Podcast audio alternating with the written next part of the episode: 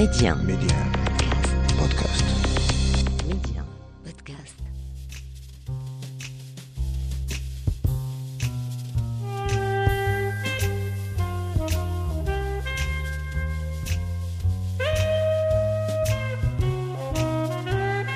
À travers une série d'interviews exclusives, Rencontre avec est un carrefour de dialogue avec des faiseurs, des personnes uniquement habitées par des valeurs comme le savoir-faire, le savoir-être ou encore le mieux vivre ensemble. Une signature propre à chacun d'entre eux. Rencontre avec un espace de partage et de dialogue, un lieu où l'on prend le temps de nourrir la réflexion. Un peu comme si on voulait faire nôtre la maxime du philosophe grec Socrate qui disait disposer de temps est la plus précieuse de toutes les richesses du monde. Et dans le tumulte de la vie quotidienne, cette pause fait du bien. Je suis Saïda Mousdak et je vous invite à écouter ce que d'autres ont à nous dire.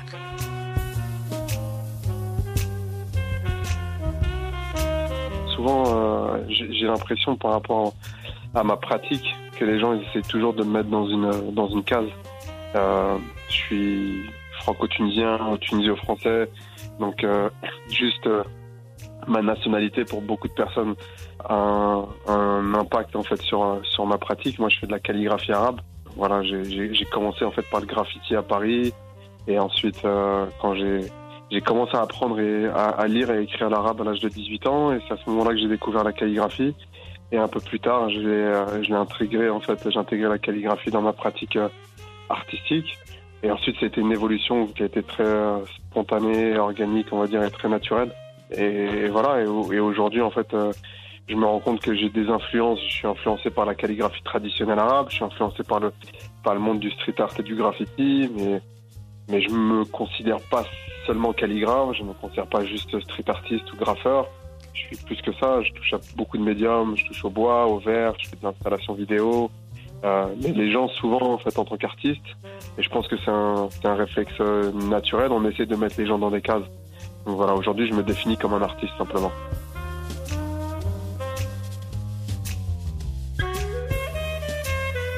C'est un des plus grands artistes de notre temps. Et le nom d'artiste qu'il s'est choisi, lui parle depuis longtemps. Fauzir Lefi se fait appeler El Cid depuis son adolescence. Cet artiste urbain est connu et reconnu sur la scène internationale pour son mélange de la calligraphie arabe et du graffiti. Ses sources d'inspiration sont multiples. Les versets sacrés du Coran, mais pas que. La littérature l'inspire également.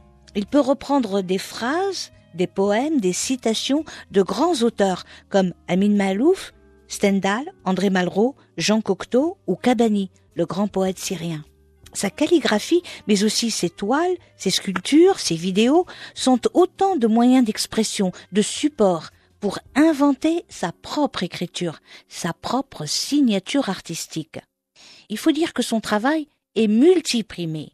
Le panel de ses commanditaires est prestigieux, de l'Institut du monde arabe à Paris, en passant par l'UNESCO, la très sérieuse tapisserie d'Aubusson, mais aussi une marque de luxe qui lui commande un dessin pour ses célèbres foulards ou un autre pour ses valises de luxe. C'est lui qui décide du message à inscrire sur ses œuvres. Ce choix-là est l'essence même de ce qu'il est, de ce qu'il fait, de ce pourquoi il crée. Pourquoi a-t-il donc choisi ce nom d'artiste, Elcide? Lui qui ne venait pas d'un milieu artistique et qui passait son temps enfant à dessiner sur tous les murs. Est-ce à cause de l'œuvre théâtrale de Pierre Corneille, le Cid, où un seigneur de guerre, Don Rodrigue, fou amoureux de Chimène, choisit la loyauté à son clan? Le Cid, qui en langue arabe pourrait être traduit par le maître, le seigneur, l'homme? Ou est-ce plutôt la traduction anglaise qui signifierait la graine, la racine La réponse, là aussi, est tout aussi variable. La calligraphie lui permet d'épouser, de toucher toutes les cultures, tous les matériaux. Avec lui, les différences des identités, des nationalités se réconcilient pour former un message de paix et de tolérance. L'artiste est libre, n'aimant surtout pas qu'on l'enferme dans des cases peut-être pour mieux absorber ce qui se passe dans le monde et le faire rejaillir dans son travail. Il est un passeur d'émotions. Dans le monde feutré du marché de l'art, une œuvre de cet artiste se vend très bien, de quoi lui permettre souvent de donner vie à des projets sociaux ou de donner un petit coup de pouce à une association, à une idée, à un lieu, comme en Égypte, dans la communauté des chiffonniers du Caire, qui est copte, l'un des plus pauvres quartiers du Caire, la communauté des chiffonniers qui recycle 75% des déchets de la ville, ou à Rio de Janeiro, sur le toit d'un bâtiment d'une favela, où il a inscrit le début de ce poème d'un auteur brésilien, Tu oublies d'aimer ton peuple. Auguste Rodin, le sculpteur, disait ceci Il n'y a ni beau style, ni beau dessin, ni belle couleur. Il n'y a qu'une seule beauté, celle de la vérité qui se révèle. Bonjour Alcide. Bonjour Saïda, merci de m'avoir aujourd'hui dans l'émission. Vous avez essayé de tracer votre propre voie dans, dans l'art, Mhm. dans l'artistique. Euh, comment vous vous y êtes pris? Comment on peut vous appeler? On dirait artiste autodidacte ou en fait artiste. Moi, je- souvent, euh, j'ai j'ai l'impression par rapport à ma pratique que les gens ils essaient toujours de me mettre dans une dans une case. Euh, je suis franco-tunisien, tunisio-français, donc euh, juste euh, ma nationalité pour beaucoup de personnes a un, impact en fait sur sur ma pratique. Moi, je fais de la calligraphie arabe. Voilà, j'ai- commencé en fait par le graffiti à Paris et ensuite euh, quand j'ai j'ai commencé à apprendre et à, à lire et écrire l'arabe à l'âge de 18 ans et c'est à ce moment-là que j'ai découvert la calligraphie.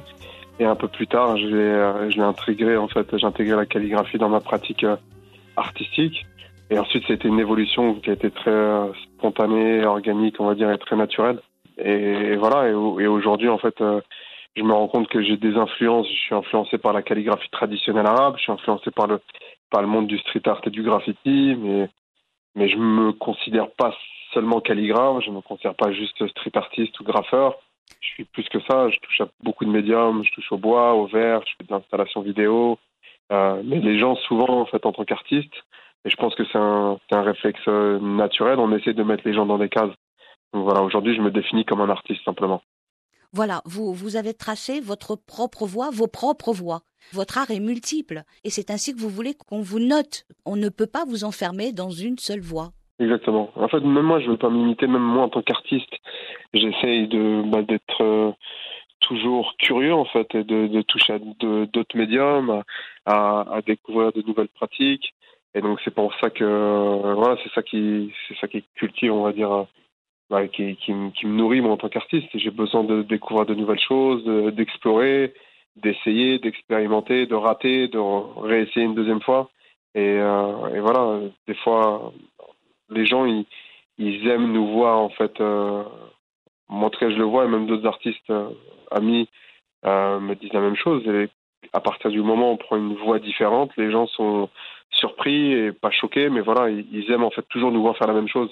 Moi, j'ai- j'ai- j'aime expérimenter, j'aime toucher de, découvrir, euh, prendre des risques aussi. En fait, c'est important. Pour moi, je pense qu'en tant qu'artiste, la chose la plus difficile, c'est euh, de sortir de sa zone de confort. Moi, la, zone de confort, je la vois comme un grand, un grand cercle et, euh, je me vois au milieu. Et en fait, plus, plus je reste dans cette zone de confort, plus ma zone de confort grandit et plus il est difficile pour moi d'en sortir. Donc, euh, j'essaie de rester le, le moins de temps possible dans cette zone de confort, toujours me challenger, toujours me, me donner de nouveaux défis. Et, et ça me permet d'avancer, ça me permet de, de, de grandir. Vous êtes né euh, en France, dans la région de Boulogne-Billancourt, je crois? Exactement, c'est ça. C'est là où j'ai grandi. Vous êtes euh, Ouais. donc franco-tunisien. À partir de, de quel moment vous avez choisi ou vous avez été choisi par la force des choses À partir de quel moment vous avez choisi de faire de l'art? En fait, je pense qu'on ne devient pas artiste, on l'est. On l'est. On l'est. C'est-à-dire que, voilà, exactement. Il n'y a pas de. On peut faire les beaux-arts Mm. mais sans devenir artiste. En fait, je pense que les, les, oc- les écoles d'art, euh, nous- ça, on apprend des techniques, Mm. mais avoir une réflexion artistique et voir le monde comme un artiste, en fait, euh, je pense que c'est quelque chose qu'on a en soi et qu'on a depuis sa naissance. Et moi, je veux dire, j'ai j'ai grandi avec ça. J'ai toujours peint, j'ai toujours dessiné, mais je, veux dire, le, milieu social dans lequel j'ai grandi m'a jamais, on va dire, encouragé à, prendre une, euh, une, une, à, en fait, à essayer de me tracer une carrière artistique.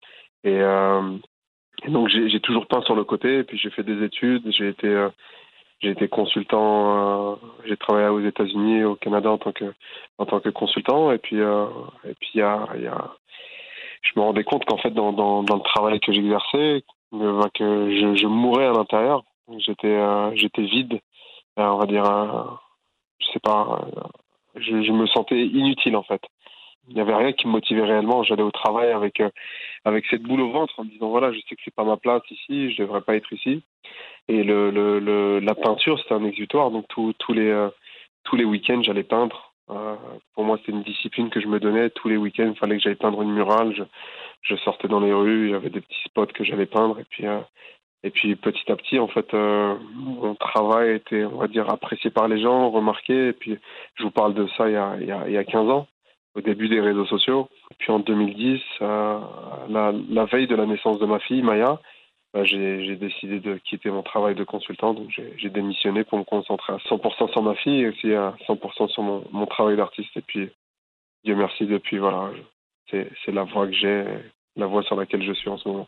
Votre premier travail a été euh, acheté en 2009 par votre ancien patron, euh, qui, vous a viré. Non, il m'a, il m'a pas viré en fait. Il, il, m'a, il m'a suggéré. Il m'a dit Fauzi, si j'avais mon, mon vrai nom c'est Fauzi, elle c'est mon nom d'artiste. Il m'a dit Fauzi, si si j'avais ce que toi tu as, euh, j'aurais, euh, je prendrais le risque d'essayer. Et j'avais une expo à l'époque à Montréal. Je me rappelle quand j'étais encore consultant en 2009. Et il est venu, il m'a acheté, il m'a acheté trois toiles. Et en tout, il m'a acheté au total, il m'a acheté six toiles. Donc c'est mon, on va dire mon vrai premier collectionneur. C'était à 13 ans. Et donc lui, il m'a, il m'a encouragé en fait à prendre, à prendre le pas. Et, et je lui en suis très très reconnaissant. S'il écoute cette interview, il s'appelle Jean-Yves Popovic. C'est, c'est quelqu'un, on va dire, qui, euh, qui a cru en vous. Je pense que dans, ouais, qu'il a cru en moi. Et je pense des fois dans, dans la vie, on a besoin de ce genre de personnes, des, des personnes qui vont nous pousser au bon moment. Voilà. Et euh, je pense que qui, qui... j'aurais pu avoir un, un, autre boss qui aurait pu me dire non, on a besoin de toi dans l'effectif reste avec nous, euh, surtout pas. Et lui m'a dit complètement le contraire. Il m'a dit non, je pense qu'il est temps pour toi de de faire ce grand saut. Et puis euh, et il m'a dit, il m'a dit voilà, moi je te garde dans le dans t'es pas viré en fait. C'est comme si tu prends un congé sabbatique et puis euh, si tu dois revenir dans un an ou dans un an et demi ou dans six mois, bah ta place elle sera toujours là. Et Dieu merci, je, je suis jamais revenu. Donc voilà, c'est ça a été un saut que j'ai fait. Et je le regrette pas. D'autant plus que ces toiles euh, qu'il vous a achetées en 2009, elles doivent valoir maintenant une fortune. Euh, ouais, on va dire. Il les a eu à un très très bon prix. Voilà. ça. Juste au voilà. retour des choses, mais c'est génial.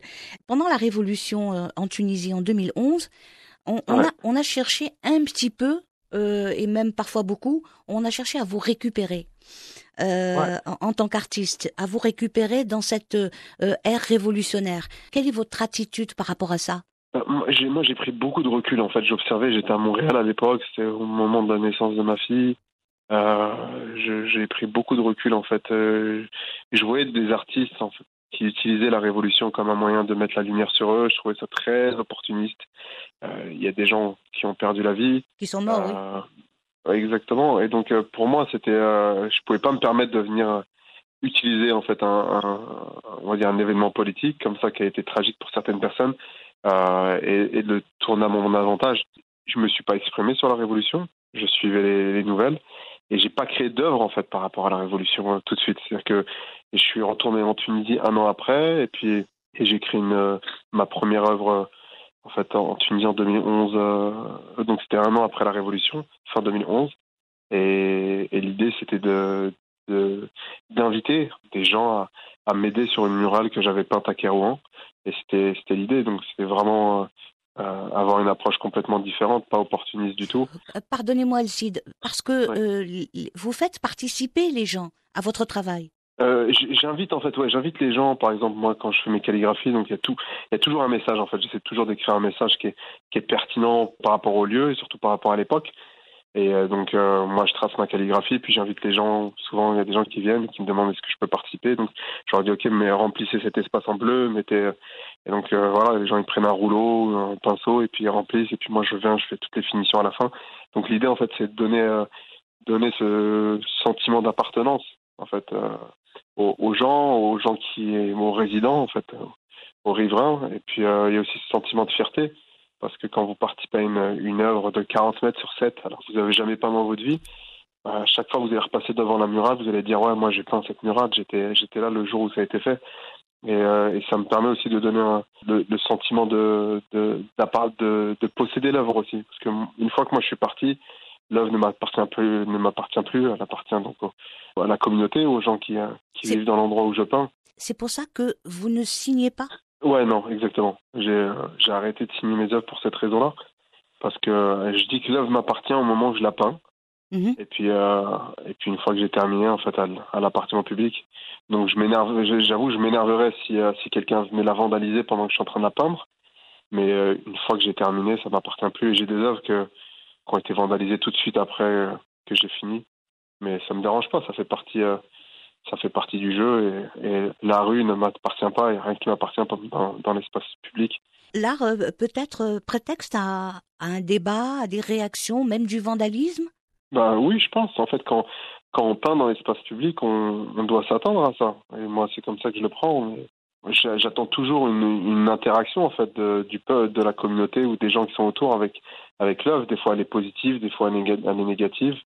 La plupart du temps, elle est positive et ça fait plaisir. Mais j'ai eu des fois des des clashs. Euh, j'ai eu des clashs en, en, France. Une fois, il y a une personne qui a qui avait donné son autorisation pour que je peigne son mur. Et puis euh, quand il a vu que je peignais en, fait, je faisais la calligraphie arabe, mmh. il s'est énervé. Il a demandé à ce que mon œuvre soit effacée. Et puis euh, la mairie de, de, cette petite ville au sud de Paris m'ont recontacté une semaine après en me demandant de revenir, en me disant qu'ils avaient un mur qui appartenait à la municipalité. Et donc quand je reviens, et, et il s'avère que le mur de, de, la mairie, il était juste en face de la maison de ce monsieur. Et donc euh, j'allais écrire, j'allais écrire en arabe à la wesh, genre dans ta face. Et euh, j'ai décidé d'être plus intelligent et j'ai écrit After Galbach, ouvre ton cœur. Oui. Et, euh, et voilà, donc en fait, c'est ma façon de réagir aussi. C'est-à-dire que les, les gens peuvent réagir de façon plus ou moins violente et moi, je j'essaie de répondre comme je peux avec, avec sagesse, on va dire.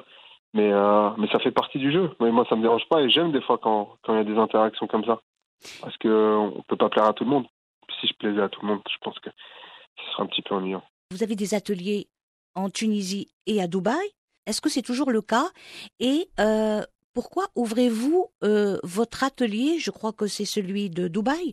Pourquoi ouvrez-vous votre atelier au public pendant que vous travaillez? J'ai donc un atelier à Tunis qui est fermé et j'ai un atelier ouvert à Dubaï, mais en fait il n'est pas ouvert tout le temps. Mm. L'idée c'est euh, de donner aussi au, au, en fait, au, commun des mortels, on va dire, euh, le, la, la, possibilité de voir ce que c'est qu'un atelier. En fait, il y a ce côté très sacré par rapport à l'atelier d'un artiste. Mmh. Souvent, les gens n'aiment pas, n'aiment pas montrer. Après, c'est vrai que je montre pas tout dans mon atelier.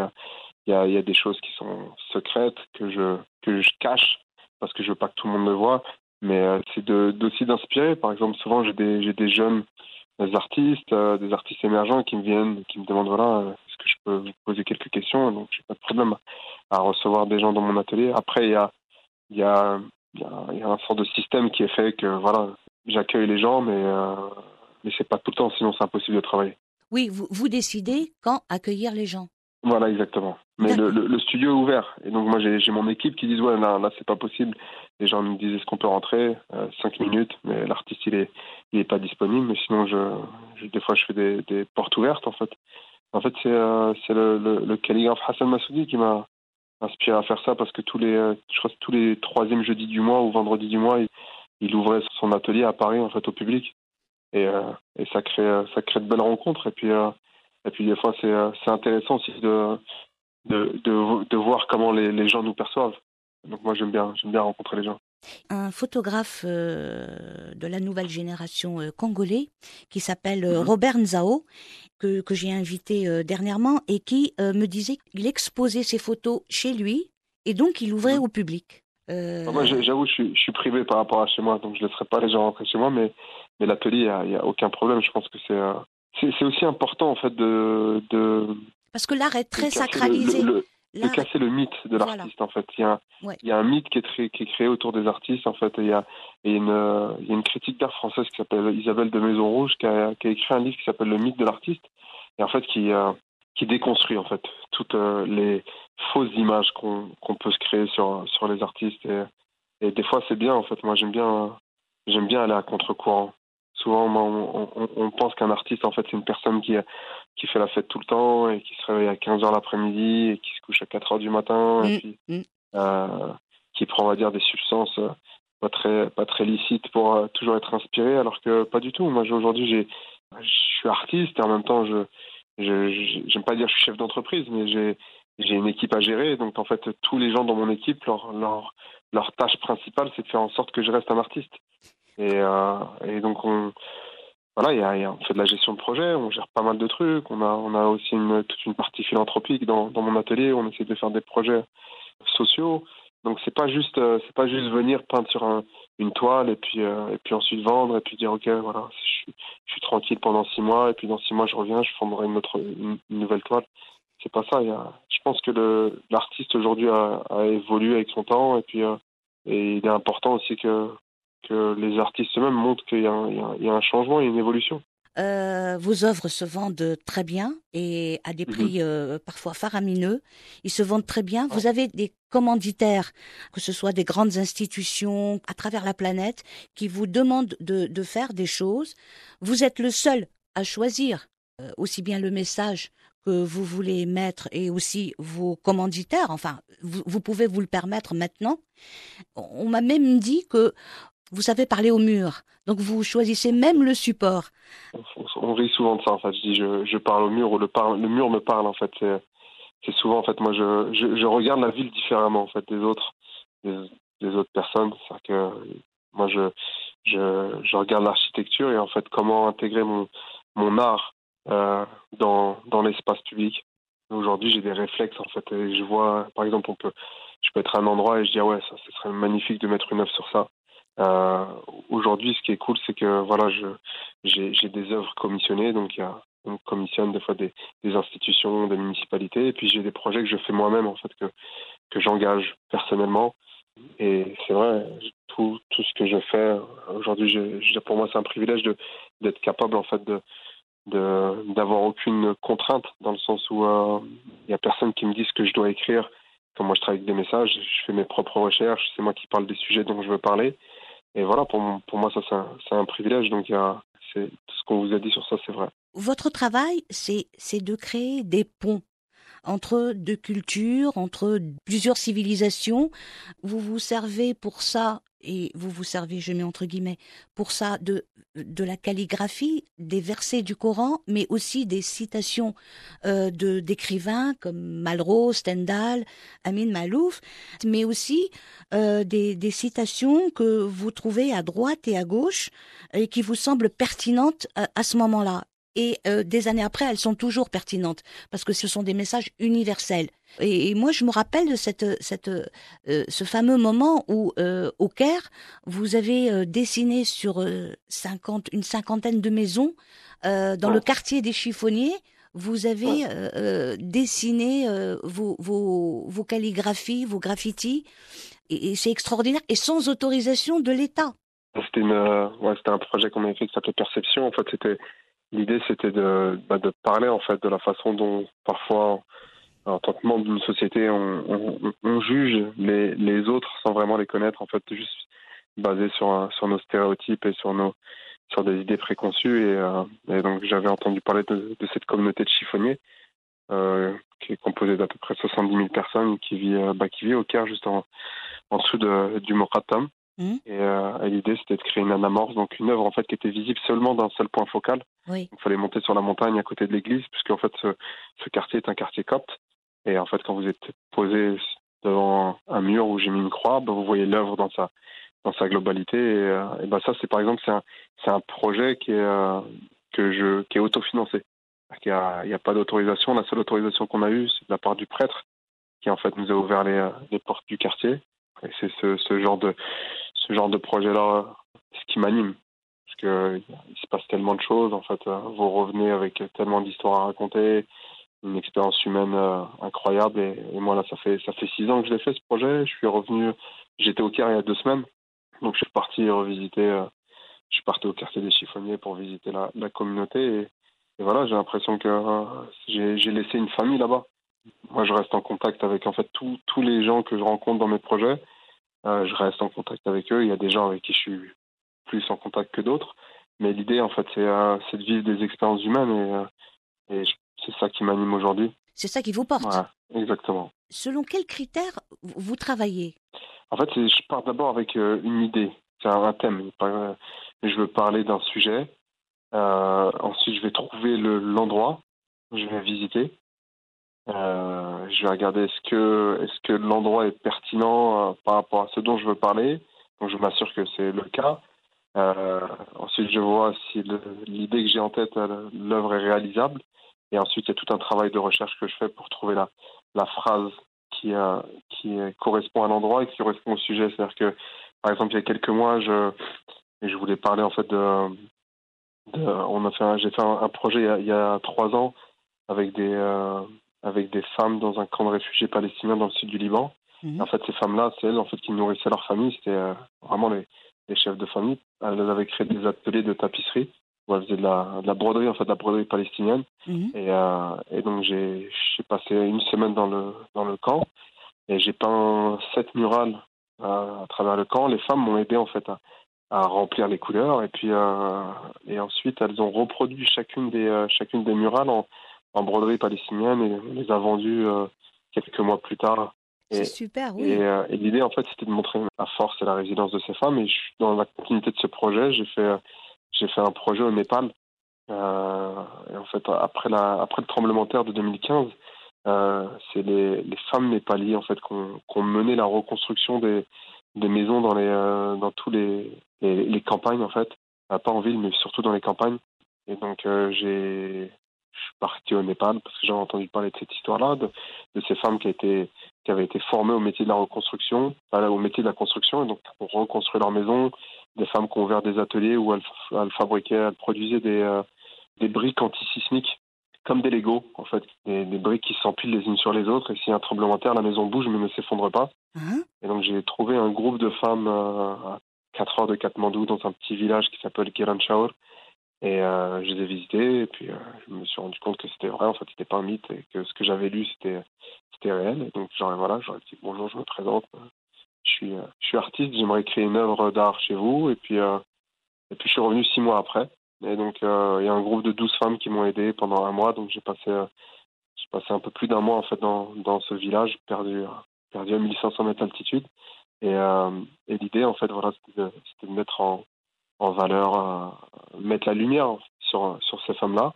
Et, euh, j'avais trouvé une, citation d'une, d'une, euh, féministe, d'une femme activiste euh, népali qui était morte dans, qui était morte dans les années 40 et qui avait milité en fait pour le droit des femmes et pour la, suppression en fait du système de caste au Népal. Et donc elle avait, elle avait écrit un poème qui disait il n'y a pas de différence entre moi et toi. Les larmes qu'il y a dans mes yeux sont les mêmes que les tiennes. Euh, j'ai fait le projet en octobre dernier. Je suis retourné là euh, fin mars pour leur rendre visite et en fait on, on est en train de monter un, programme d'éducation en fait pour supporter les, femmes du village à retourner à l'école. Et donc voilà, en fait c'est une sorte de boucle qu'on essaie de mettre en place. Qu'on fait des projets puis on, on, on a mis la lumière sur ces femmes-là et aujourd'hui on, avec le support de, de quartier philanthropie, on essaie de mettre en place euh, un, programme d'éducation. Pour l'instant, on a réussi à mettre trois, trois filles. euh, et en fait, il y a trois femmes qui ont repris l'éc- l'école. Donc c'est cool. Elcide, vos œuvres se, se vendent très cher. Elles ont un prix marchand, donc. Ça vous permet à vous, maintenant on le comprend, on le sait, et de plus en plus on le sait, ça vous permet à vous de, de, de créer une espèce de philanthropie à côté? Bien sûr. Non, mais en fait, il y a, il y a- on a fait un projet euh, pendant le Covid euh, qui était l'art est le plus court chemin. En fait, c'était une citation de Malraux qui disait l'art est le plus court chemin d'un homme vers un autre. Et euh, Par Zoom, et- vous l'avez fait pense- par Zoom, pardon. Exactement, voilà, Oui. c'est ça. Et donc l'i- l'idée, en fait, c'est pour moi, c'est un prétexte. Aujourd'hui, c'est vrai, euh, mes œuvres ont une certaine valeur marchande, donc ça, ça se vend à, un certain prix. C'est vrai qu'il y a, il y a 15, ce n'est pas le cas. Mhm. Aujourd'hui, je, je vais, je vais pas m'en plaindre, mais ça me permet, c'est pas la finalité. En fait, l'argent, ça me permet de vivre, de faire vivre ma famille, ça fait, ça me permet de faire vivre aussi toute mon équipe. Donc on, avance ensemble comme ça, mais ça, ça me permet en fait aussi de, d'une certaine manière d'être, d'être utile et d'utiliser une partie de cet argent pour, euh, pour faire des projets. Le projet du Caire, on a, sorti un livre, on a fait un film. euh, là, on, on travaille sur un projet pour euh, rénover le terrain de foot dans le quartier des chiffonniers. Donc il y, a, y, a, plein de choses qui se font et, et ce qui est aussi intéressant, c'est que même les, les collectionneurs qui achètent mes œuvres, euh, ils pourraient aujourd'hui les flipper en fait. Ils pourraient revendre mes œuvres des gens qui ont acheté il y a 6, 7 ans ou même plus tôt. Euh, souvent, quand par exemple je veux partir sur un projet, je contacte certains de mes collectionneurs et je leur dis voilà, euh, voici mes dernières œuvres, est-ce que vous êtes prêts à, en acheter une Une partie de l'argent me permettra de, commencer ce projet? Et souvent, les gens en fait, ils se sentent investis d'une mission et puis et moi, je suis juste le vecteur en fait, je suis juste la, la main au bout. C'est, c'est jamais un projet. Quand je fais des projets, je suis jamais tout seul. Qu'est-ce qui guide un artiste tel que vous? Je viens d'avoir des réponses. Au final, qu'est-ce, qu'est-ce qui vous guide? En tant que citoyen, en tant qu'humain, euh, euh, en tant qu'artiste Qu'est-ce qui vous guide? Je pense que c'est, l'expérience humaine. Voilà. Pendant longtemps, je me disais, je, je, je peins et je, je laisse ma trace en fait dans, dans la vie des gens. Et c'est pour ça que je fais de la peinture. Et, et en réfléchissant, je me, rends compte avec du recul que c'est, les gens qui, euh, qui laissent une trace euh, dans ma vie et, euh, l'impact que chacune des personnes que je rencontre laisse dans ma vie. Après, pour moi, c'est, fabuleux de me dire, euh, il y a une histoire en fait qui, m'interpelle et qui a eu lieu il y a dix ans. Euh, j'étais à Melbourne en Australie, je peignais et j'ai une petite fille qui, qui s'approche et qui me dit bonjour, est-ce que je peux vous parler en privé? Et donc elle me, tire par la main, on s'assoit sur des, escaliers juste en face de, la murale que je peignais, et puis elle me dit, euh, on parle de l'art, elle me dit, voilà, moi quand, elle avait 8 ans, elle m'a dit, quand, je serai grande, j'aimerais, euh, j'aimerais être une artiste comme vous parce que, j'aime la nature et j'aime les animaux. Je dis, ok, c'est bien. Et puis, euh, et puis là, elle sort un bout de papier de sa poche, et elle me dit, est-ce que vous avez un stylo? Et moi, j'ai toujours un marqueur avec moi, et puis elle écrit son nom, elle s'appelait Hadia. H-A-D-Y-A, elle écrit 19 10 1200 en fait. Elle voulait écrire 19 octobre 2012, elle a écrit 1200. Elle me dit garde ce papier et comme ça vous, vous rappelez toujours de moi. Et donc moi je prends le petit bout de papier, je le plie en quatre et je le mets dans mon portefeuille et puis euh, et puis ouais, j'oublie j'oublie le morceau de papier et j'oublie Asia en même temps. Et je prends j'ai pris un, selfie avec elle, c'était marrant. Et, euh, et quelques années après, je range mon portefeuille et puis je trouve ce bout de papier. Je me dis ce serait marrant de savoir ce qu'elle qu'elle est devenue. est devenue cette petite fille. Et donc, euh, je me suis dit, euh, à partir du 16, euh, en fait, en 2016, le 19 octobre, j'ai commencé à poster cette photo, les selfies que j'avais pris avec elle quatre ans plus tôt, et une photo du bout de papier que j'ai conservé. Et, et, je dis, voilà, il y, a, il y a quelques années, j'ai rencontré cette fille, Adia, aujourd'hui, elle doit avoir 12 ans, aidez-moi à, à, à, la retrouver. Et les années passent, en fait, comme ça, 2017 jusqu'à jusqu'à 2021. Et en 2021, j'avais une interview l'année dernière sur une une chaîne euh, YouTube qui est assez regardée. Et, euh, et, le présentateur, il me pose la question et il me dit voilà, est-ce que tu peux nous parler de Hadia et Donc je raconte l'histoire et euh, il y a quelqu'un en fait qui regarde l'interview sur YouTube et qui et qui m'envoie un message sur sur Instagram qui me dit j'ai trouvé Hadia en fait c'est la c'est la c'est l'ami de ma fille. Donc dix ans après, aujourd'hui on est on est en contact avec Adia qui a 18 ans aujourd'hui, qui habite toujours à Melbourne et, et là on est en train de bosser sur un projet ensemble en fait. Elle, elle peint toujours, elle, elle, aime bien, en fait, elle aime les, tout ce qui est bande dessinée, manga. Et donc euh, là, on est en train de réfléchir à, à, on est en train de monter un projet ensemble. Mais c'est génial. Euh, et, et le, ce petit papier aujourd'hui, il est cadré maintenant. Je, il est dans un dans un cadre dans, dans mon atelier. Donc l'idée c'est ça, c'est que euh, voilà, c'est une peinture anodine il y a il y a dix ans à Melbourne. Bah, aujourd'hui donne naissance à, à, un projet qui va nous mener, je sais pas où, mais qui est qui est sur la bonne voie en tout cas moi, je, en fait, je me rends compte aujourd'hui avec mon art, c'est que je vais dans des endroits où que parfois personne ne visite et, euh, et les gens ils me disent, ils me disent, euh, ils disent ouais pourquoi t'es venu là? Et Il y avait, euh, ça me rappelle souvent en fait cet homme que j'ai rencontré en Tunisie à 12, un, un, un éleveur de chameaux. Il m'avait dit des fois on a besoin de, de quelqu'un de l'extérieur, on a besoin de quelqu'un de l'extérieur pour nous dire combien on est beau, pour oh. nous montrer notre beauté. Et, euh, et je me rends compte, il y a plein de gens que je visite qui me disent non mais on n'a rien de spécial nous. Et je me dis non, vous êtes tellement spéciaux, vous êtes magnifiques, vous vous rendez pas compte. Et, euh, et voilà, aujourd'hui, l'art, ça me permet de faire ça, ça me permet de, mettre la lumière sur ces gens-là et, surtout, j'ai eu des expériences.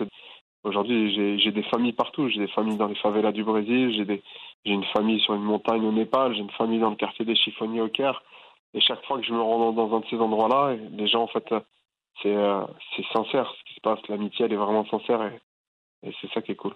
Quand vous travaillez pour des marques de luxe que je ne nommerai pas, euh, quand vous travaillez pour euh, l'Institut du monde arabe, quand vous travaillez pour euh, des, institutions pareilles, avec tout, toutes les, tout, les, tous les prix que vous avez reçus au cours de, de toutes ces années, le lien, c'est ça, c'est créer des familles un peu partout. Vous faites le lien entre toute cette, tous ces tous ces gens, ces chiffonniers, ces gens de, de Gabes, entre la Corée du Nord et la Corée du Sud, vous créez des ponts.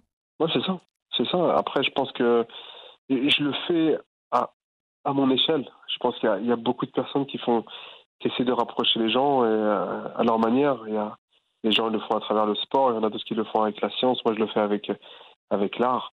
Après, c'est, euh, c'est, on va dire, c'est le, c'est le, ce que Dieu m'a donné et j'essaie de l'utiliser euh, de, la, de, la, meilleure des manières. C'est comme ça que je le vois en fait. Après, c'est euh, pour moi c'est c'est intéressant en fait de d'avoir un, un, pied en fait des deux côtés. Je peux faire une, une collaboration avec euh, avec une, une, marque de luxe et en fait comment j'utilise cette marque de luxe euh, pour pouvoir aider d'autres personnes de l'autre côté. Et, et, en fait c'est ça l'idée, c'est d'être d'être ce lien comme vous dites, d'être ce pont. Vous imaginez cette vie là il y a quelques années quand vous avez débuté? Non, jamais. Moi, j'ai toujours été passionné en fait par la peinture, donc jamais j'ai jamais pensé qu'en fait c'était possible de, vivre de son art. Je me rappelle la première fois qu'on m'avait demandé, en fait, j'habitais à Montréal, et on m'avait invité à Chicago pour peindre une murale. Et, euh, et la personne me dit on aimerait t'inviter à peindre une murale, on organise un festival. Et donc euh, la première réponse que je, en fait, j'étais content. Je dis merci pour votre intérêt.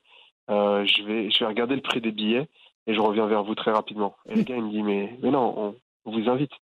Je dis, ah, ok, bah, c'est cool, on, on, paye le billet d'avion. Je dis, ah, d'accord, merci. Et donc, je dis, est-ce que vous pouvez me donner la localisation du mur que je vais peindre?